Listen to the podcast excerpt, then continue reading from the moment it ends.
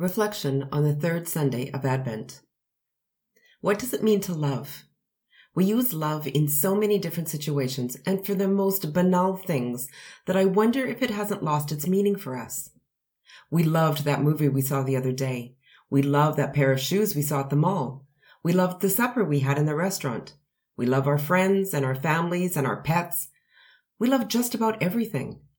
So what does it mean to really love?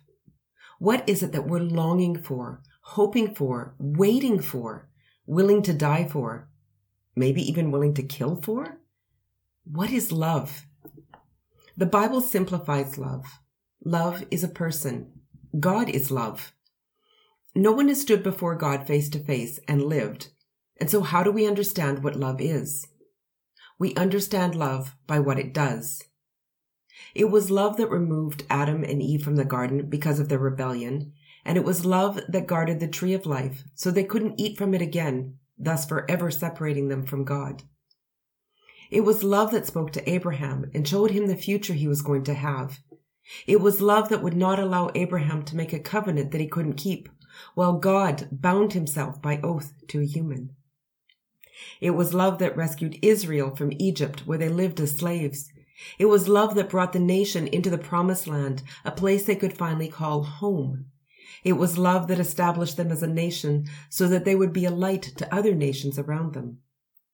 It is love that cares for the barren woman and love that watches over the orphan and the foreigner. Love does what is not easy, popular, or comfortable. Love rebukes, love disciplines, love corrects, and love does not give up. Love plans and acts on his plan, regardless of our worthiness. Love looked down on humankind with compassion, and after looking around him, still decided that he would leave his heavenly home to dwell amongst us. Love didn't come as a conquering king, nor did he come in his heavenly form that would have terrified us.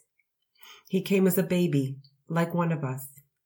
Love identified himself with us, learned from us, walked beside us, healed us, provided for us, restored our sons and daughters to us, was abused for us, hated for us, beaten for us, and gave his life for us. Love sacrificed everything for us so that we could know real life and real love. Three things remain faith, hope, and love. But the greatest of these is love. As we light the candle of love this week, we remember who love is and what love does. Love is not cheap. Love is not easy. Love gives itself for the well-being of the other. This is love.